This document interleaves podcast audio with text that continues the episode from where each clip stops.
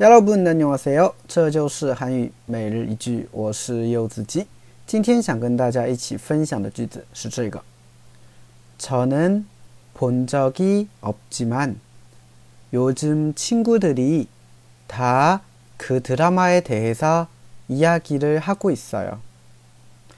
저는본적이없지만요즘친구들이다그드라마에대해서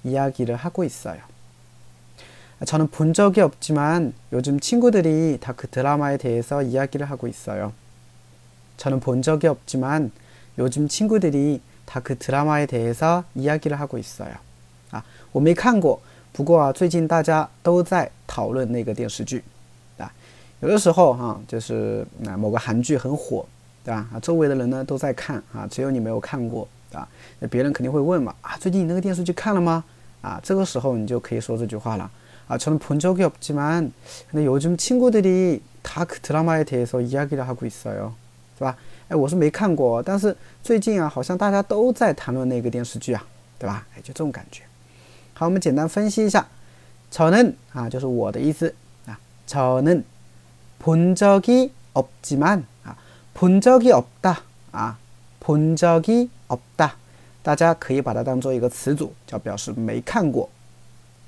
본 적이 없다 아, 就没看过。那본 적이 없지만 아, 虽然没看过啊，但是呢，요즘 친구들 아, 친구들 就是朋友们啊，但是最近的朋友们啊，他都그 드라마에 대해서 아, 드라마 就是电视剧，对吧？에 대해서는就是关于，就그 드라마에 대해서 아주 关于那个电视剧啊。